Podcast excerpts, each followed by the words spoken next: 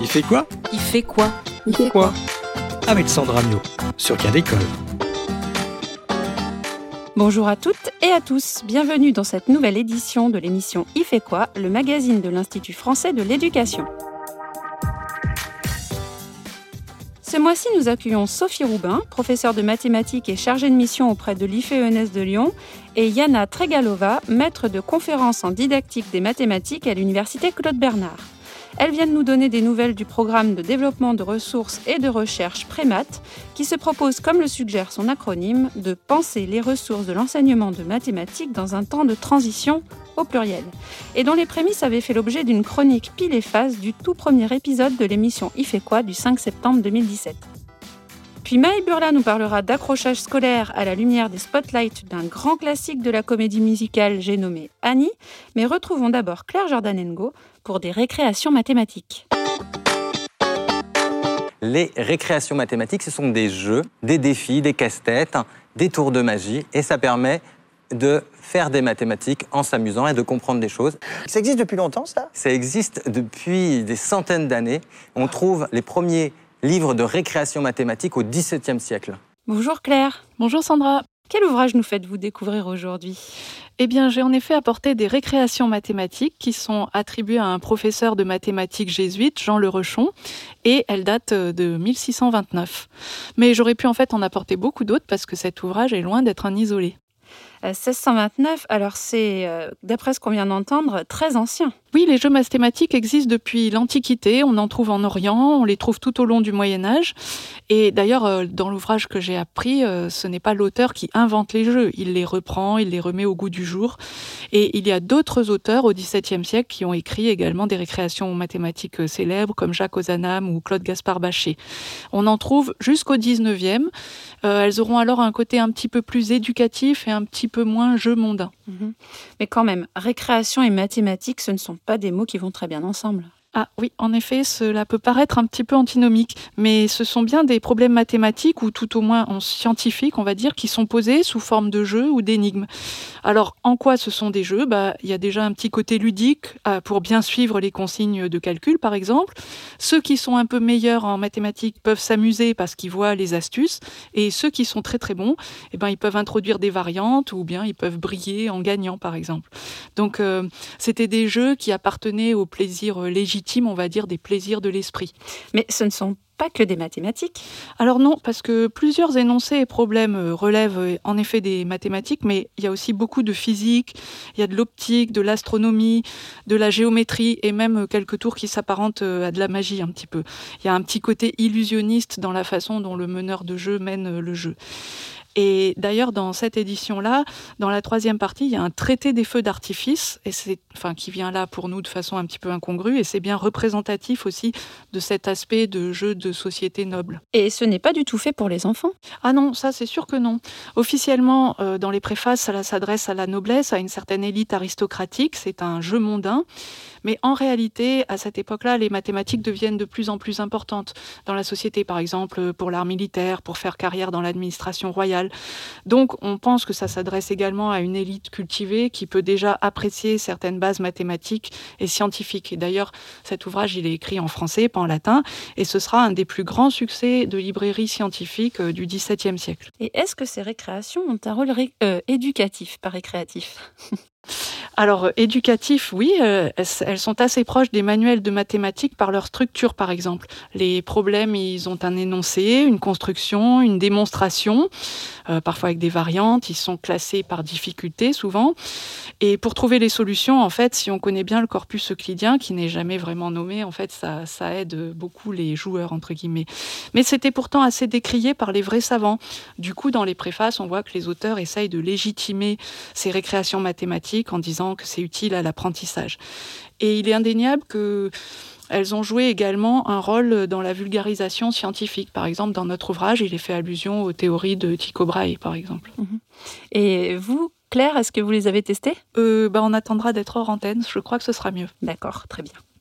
Merci à vous pour cette chronique qui ne manquera pas d'intéresser nos deux invités. Bonjour à toutes les deux. Donc Sophie Roubin, vous êtes professeure de mathématiques et chargée de mission auprès de l'IFE-ENS de Lyon. Et Yana Tregalova, vous êtes maître de conférence en didactique des mathématiques à l'INSPE Université Claude Bernard. Vous venez aujourd'hui nous donner des nouvelles du projet Prémat qui avait commencé, si nos souvenirs sont bons, avec le Léa Ampère qui visait à aider les élèves de cycle 4 à mieux appréhender l'algèbre. On écoute. Avant de travailler avec des expressions algébriques, il est important de maîtriser le vocabulaire associé à celles-ci, soit l'expression suivante 3x au carré y plus 4x moins 5. Une variable est représentée par une lettre de l'alphabet à laquelle on peut attribuer différentes valeurs numériques. Dans notre expression, on remarque qu'il y a deux variables, soit x et y. Le coefficient correspond au nombre devant les variables et ayant pour fonction de multiplier celles-ci. Ainsi, dans notre exemple, les nombres 3 et 4 sont des coefficients. Le terme est un élément d'une expression algébrique. Il peut être composé des trois éléments précédents, soit d'un coefficient, d'une ou de plusieurs variables et d'un ou de plusieurs exposants. On distingue les termes d'une expression algébrique à l'aide des symboles d'addition et de soustraction qui les séparent. Ici, on considère que l'expression a trois termes, soit 3x carré y, 4x et moins 5. Alors, on vient d'écouter l'extrait d'une vidéo du site Alloprof, un site québécois. Et il faut dire que, dit comme cela, on comprend la difficulté pour un élève de cycle 4 d'entrer dans ce grand domaine des mathématiques qui est l'algèbre, euh, notamment sur le plan du vocabulaire qui est bien explicité ici le langage en mathématiques est assez, euh, important et que là, quand euh, on lit, quand on dit oralement à un élève 3x au carré, ben, ça peut être 3 fois x fois x, ou ça peut être 3x entre parenthèses au carré. Enfin, il y a plein de choses qui peuvent être comprises et que ça semble, oui, en effet, très difficile. Alors, Sophie Roubin, est-ce que vous pouvez nous rafraîchir la mémoire en nous expliquant quel constat avait conduit à l'émergence d'un tel projet sur le terrain et les questions que cela soulevait euh, du point de vue de la recherche? Alors, le, projet Frémat, il est arrivé vraiment euh, tardivement par rapport à une, euh, un travail collaboratif enseignant-chercheur qui existait depuis longtemps. On faisait partie du groupe Sésame Algèbre qui était euh, de l'ENS de Lyon, du, laboratoire ICAR. Et puis euh, ensuite, on est devenu euh, Léa Ampère et on était sur un travail autour de l'enseignement de l'algèbre au collège. C'est-à-dire comment donner du sens à l'enseignement de l'algèbre, parce que fut un temps, faire de l'algèbre, c'était simplement développer, factoriser, modifier des expressions.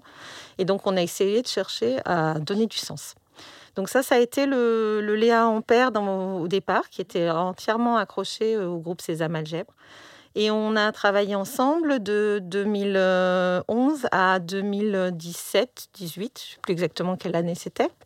On a fait beaucoup de travail autour de l'algèbre et euh, les programmes ont été modifiés et ont pris en compte des choses qu'on avait travaillées, c'est-à-dire utiliser des programmes de calcul, enfin tout un tas de choses qu'on avait travaillées ont été pris en compte dans le nouveau programme. Et à ce moment-là, on s'est dit, ben, finalement, euh, on commence à travailler l'algèbre en cinquième au collège. Qu'est-ce qu'on pourrait faire avant pour pouvoir euh, préparer à travailler cette algèbre mmh. Du coup, sur le plan euh, de la recherche, quelle question ça a soulevé, Yana Tregalova? Du côté de la recherche, le projet Prémad est arrivé euh, justement au moment de la réforme euh, du collège, qui a instauré un cycle 3 à la charnière entre l'école primaire et, et, le collège. Donc la sixième est devenue une classe de cycle 3. Et donc, ça a généré des besoins pour des enseignants en termes de nouvelles ressources, de nouvelles activités, pour penser davantage la continuité des apprentissages euh, au, niveau du cycle et donc la transition euh, entre le primaire euh, et le secondaire. Et donc finalement, le projet Prémat, je dirais du point de vue de la recherche, était aussi l'occasion de s'ancrer euh, dans l'approche théorique qui a été développée euh, dans l'équipe qui a proposé ce projet-là du point de vue euh, recherche, qui est centré sur les ressources et qui étudie les interactions entre les enseignants et les ressources et le développement professionnel qui résulte de ces interactions-là. Donc c'était l'opportunité aussi de prolonger ces activités de recherche à, ce sujet. Alors, de combien de volets est, constitué ce projet Le projet a été construit autour de trois chantiers, trois problématiques, euh, on va dire. La première, c'était euh, de concevoir de manière collaborative des ressources pour développer la pensée algébrique autour d'un modèle de ressources. Le deuxième chantier, c'était euh, de proposer, développer, d'élaborer des méthodes pour soutenir cette collaboration. Et un troisième volet, c'était justement l'étude de développement professionnel occasionnée par euh, ce travail collaboratif. Sophie Roubin Au niveau du projet Prémat, Prémat, ça veut dire penser les ressources de l'enseignement des mathématiques dans un temps de transition. Parce que c'était le changement de programme, mais aussi, on n'en a pas parlé, c'était aussi un grand changement au niveau des établissements, parce que la sixième devenait un morceau du cycle 3. Et donc, les, les professeurs de CM1, CM2 et de sixième étaient censés travailler ensemble et avoir donné une certaine programmation euh, aux élèves. Et donc, c'était là-dessus qu'on a eu envie de travailler, nous, avec le projet Prémat. Alors justement, quel est l'intérêt pour un chercheur ou pour un enseignant de travailler ensemble? Yana Tregalova Pour les chercheurs, l'intérêt d'un travail collaboratif est, euh, je dirais, euh, multiple. Tout d'abord, euh, il permet un accès facilité au terrain c'est-à-dire, euh, on peut conduire des recherches de manière euh, beaucoup plus accessible avec, euh, avec les enseignants, ce qui conduit à une meilleure prise en compte des contraintes de terrain, et ceci dès la conception de ressources. C'est-à-dire que les ressources qu'on co-conçoit avec des enseignants sont bien mieux adaptées à leurs contraintes de terrain. Ça permet aux chercheurs aussi euh, d'avoir une meilleure connaissance de, ces contraintes, des conditions dans lesquelles euh, les enseignants travaillent, de mieux connaître leurs besoins. Et euh, donc là, on a eu l'occasion d'en tenir compte, par exemple, dans le modèle de ressources, parce que ça nous donnait des éléments à intégrer dans les ressources pour faciliter leur appropriation par, des enseignants. Mmh.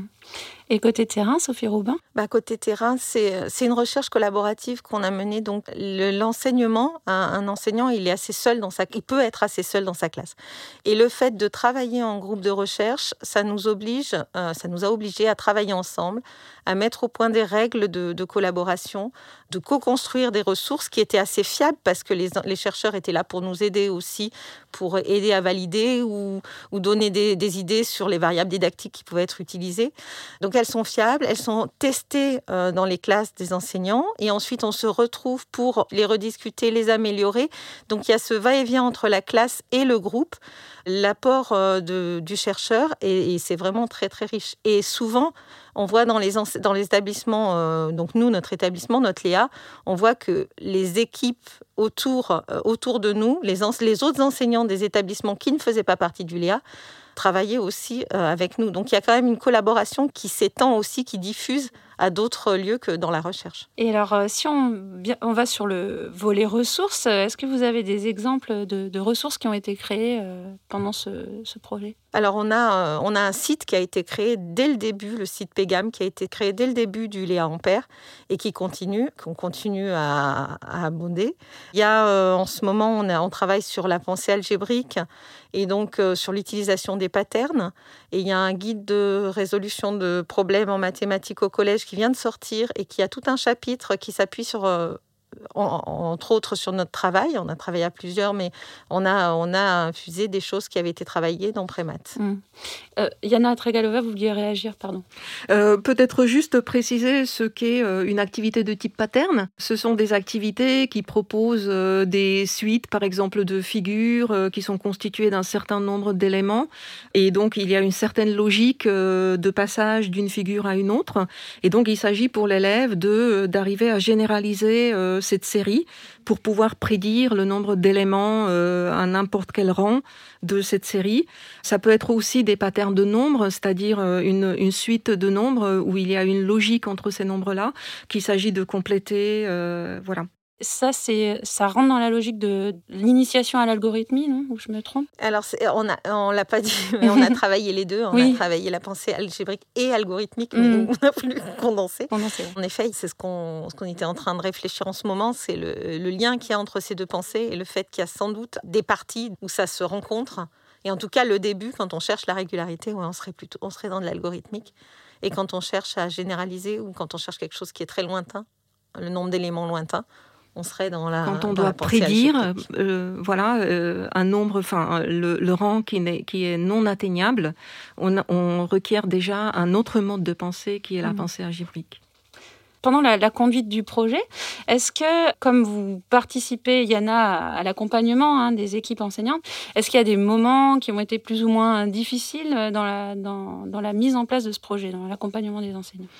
Alors au niveau des difficultés, effectivement, au, tout début, alors euh, pour une petite anecdote euh, qu'on mmh. s'était dit avec euh, Sophie tout à l'heure, c'est que ce projet-là, c'était un projet de l'Institut Carnot de l'éducation mmh. qui émanait d'une part de terrain et de l'autre part de la recherche. C'est-à-dire il y avait deux projets en fait qui ont été montés et qui ont été proposés ensemble. Et pour une petite anecdote, justement, il y a le côté terrain qui a été accepté et le côté recherche qui n'a pas été accepté. Donc euh, c'était une première difficulté, la, mise en, la mise en route de ce projet, euh, du fait qu'il fallait euh, argumenter pourquoi justement le projet du côté terrain ne pouvait pas se développer sans le côté recherche. Ensuite, aussi au tout début, effectivement, on s'est rendu compte plus tard que les rôles des différents acteurs n'ont pas été suffisamment explicités, c'est-à-dire qu'est-ce que chacun des acteurs va apporter au projet ce qui a généré des attentes divergentes et euh, ça a créé euh, des tensions euh, entre, entre les, les, acteurs qui justement attendaient différentes, différentes choses de ce projet. Certains voulaient produire très rapidement un, un, grand nombre de ressources pour pouvoir les proposer dans, dans, leur classe. D'autres avaient besoin d'un temps plus long pour réfléchir à une ressource robuste en quelque sorte qui donne des résultats dans différentes conditions. Et donc on s'est rendu rendu compte que finalement, euh, cette création de culture commune, euh, explicitation des, euh, des, rôles des acteurs, c'était quelque chose d'important pour justement pouvoir travailler sereinement ensemble. Oui, faire culture commune, c'est vraiment important dans un groupe de recherche collaborative. Ce qu'a dit Yana, elle l'a axé surtout sur les enseignants parce que, mais j'ai la même remarque côté recherche. On avait en fait de nombreux chercheurs avec des cadres différents et euh, même pour eux, ça a été difficile de se positionner. Donc je pense qu'on était sur une recherche qui était courte. Il fallait avancer tout de suite et on n'a pas pris ce temps euh, nécessaire. Ce qui nous a obligés de euh, changer certaines choses, mais ce qui a été aussi intéressant parce qu'on a, du coup, on a, travaillé autrement. Mmh. Et alors, quels sont les, les, axes de développement pour le programme pour l'avenir? Pour l'avenir, là, on continue à travailler ensemble. Il y en a, on est toujours sur un, un groupe de recherche qui est euh, qui est une action euh, action soutenue par l'IFE justement. Euh, qu'on a appelé PAREP cette fois, pensée algébrique, ressources et pratiques, parce qu'on continue à travailler dans cet axe. Donc on continue à développer euh, justement les activités de type pattern euh, et là plus précisément les, euh, les patterns de nombres, les séries de nombres. On a entamé une collaboration avec le Brésil, donc là on ouvre aussi une perspective internationale. Enfin, on ouvre. On avait déjà une perspective internationale au sein de Prémat avec une équipe grecque. Là, on s'ouvre à une collaboration avec le Brésil, ce qui nous, ce qui nous permettra de, de mieux comprendre les enjeux de l'enseignement de l'algèbre euh, et puis euh, voilà de continuer à proposer des activités peut-être de type différent euh, que ce qu'on a l'habitude de travailler en France. Et puis il y a quelque chose qu'on n'a absolument pas eu le temps de, de développer, mais pour travailler à la collaboration dans ce groupe qui était élargi avec des enseignants du primaire, du secondaire, des enseignants du centre-ville, d'établissements de centre-ville, d'établissements de REP+, on a organisé notre fonctionnement autrement, c'est-à-dire on a travaillé des moments dans ce qu'on appelait des petites fabriques qui étaient au plus proche de nos établissements, dans notre culture d'établissement, avec toujours accompagné d'un chercheur. Il y avait toujours un chercheur, une équipe d'enseignants, mais, mais euh, le travail était plus local. Et des moments de regroupement ici à l'IFE, dans ce qu'on appelle le LIPEN, le laboratoire d'innovation pédagogique. On était accompagné par un ingénieur pédagogique et on, a utilisé beaucoup de, de, méthodes de design thinking. Donc on a, on a vraiment travaillé autrement. Et ce qui est très intéressant, c'est que ces méthodes qui étaient là pour euh, accompagner, pour aider à la collaboration, c'est des méthodes qui ont été réutilisées dans les classes par les enseignants ou dans les formations qu'on a menées. Très bien, ben, je vous remercie toutes les deux et puis comme le veut cette période, tous mes voeux de succès au projet Prémat et par REP par la suite. Merci. Merci beaucoup. Retrouvez toutes les ressources en lien avec le projet Prémat et notamment un article dans le cahier pédagogique numéro 573 intitulé Les maths, est-ce que ça compte? Il est temps de retrouver Maë Burla qui, grâce à sa chronique ciné, va nous faire découvrir le concept d'accrochage scolaire. Bonjour Maë. Bonjour Sandra.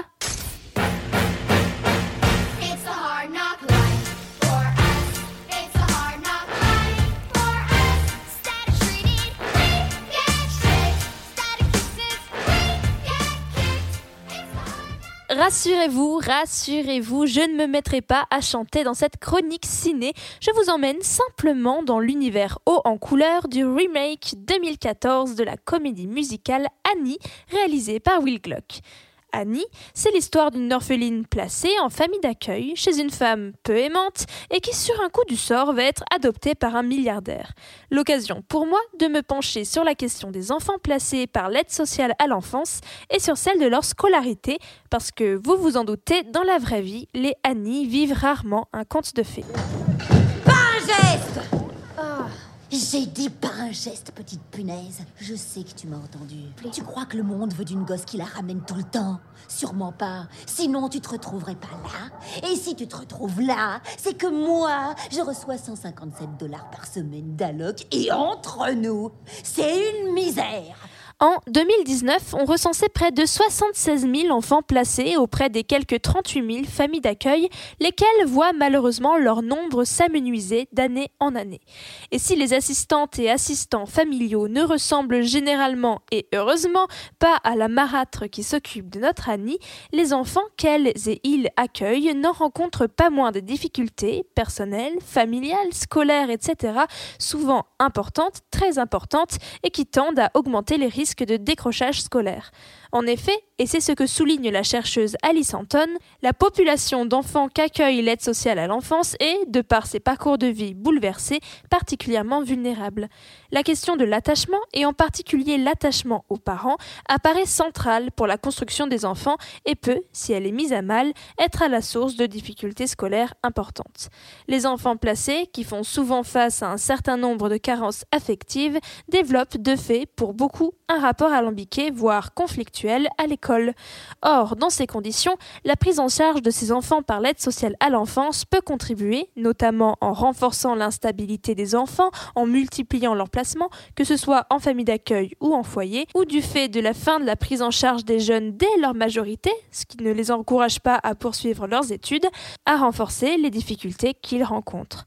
En termes de décrochage scolaire et par la suite d'insertion sociale, les enfants placés apparaissent donc comme étant loin, très loin d'avoir toutes les chances de leur côté. Je sais pas lire. Je t'ai vu signer ton nom.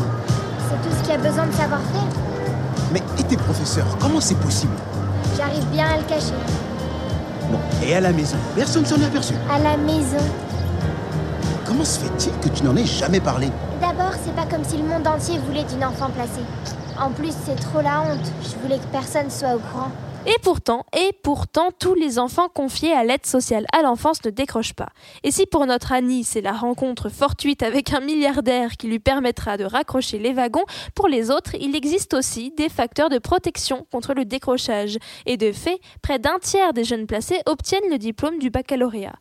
Alice Anton s'est intéressée dans sa thèse à tous ces facteurs qui, une fois imbriqués, permettent à certains jeunes placés d'accéder à la diplomation. Elle parle alors d'accrochage scolaire, notion qui désigne, je cite, un processus complexe multifactoriel qui trouve son origine dès la petite enfance. Il se construit durant plusieurs années et se développe grâce à la combinaison de plusieurs facteurs de protection intrinsèques et extrinsèques propres à chaque individu. Sa finalité est la réussite scolaire qui se caractérise à minima par l'obtention d'un diplôme et, in fine, par l'insertion professionnelle. Je n'arrête pas de lui dire que l'avenir lui appartient dans cette ville, et tout à coup je découvre qu'elle ne sait même pas lire. C'est dur à concevoir. Beaucoup d'enfants restent au bord de la route, Will, beaucoup de gens. Eh bien, c'est inacceptable. Il faut lui trouver un professeur. Alors que se passe-t-il dans les familles d'accueil auprès des assistantes familiales? Qu'est-ce qui permet à certains jeunes, a priori fortement exposés au décrochage, de malgré tout accéder à la diplomation? Alice Anton montre que chez les enfants placés, le processus de reproduction sociale, entendu au sens bourdieusien, est freiné, voire interrompu par le placement. Ces enfants vont commencer à intégrer les normes et valeurs non pas de leur famille biologique, mais de leur famille d'accueil. La trajectoire scolaire de ces jeunes se trouve donc influencée influencés par les assistantes et assistants familiaux au même titre, sinon plus, que leur milieu d'origine.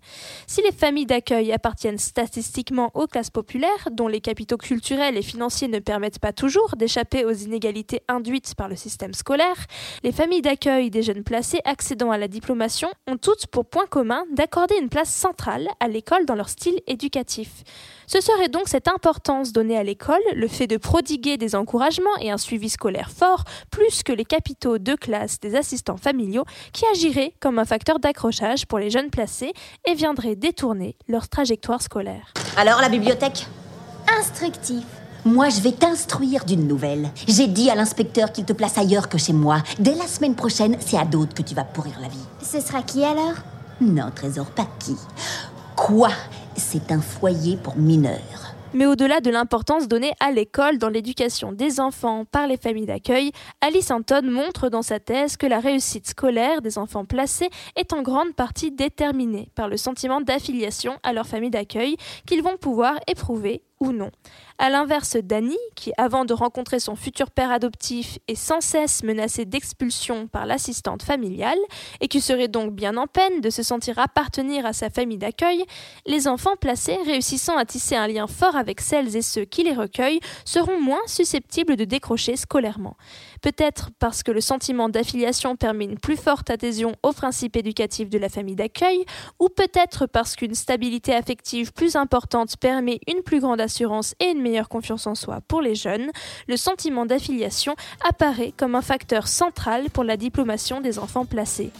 Et alors que le nombre de familles d'accueil s'amoindrit chaque année, il semble ainsi primordial de souligner l'importance pour l'accrochage scolaire des jeunes placés par l'aide sociale à l'enfance que la longévité des structures d'accueil soit assurée. Merci Maë. Personnellement, votre chronique m'a bien accroché. C'est la fin de cette émission. Merci à toutes et tous. À la réalisation, notre chef opérateur Sébastien Boudin. Vous pouvez retrouver toutes les informations sur le projet Prémat ainsi que sur nos deux chroniques sur le site de notre web radio Cadécole à l'adresse suivante ife.ens-lyon.fr/cadécole. À très vite.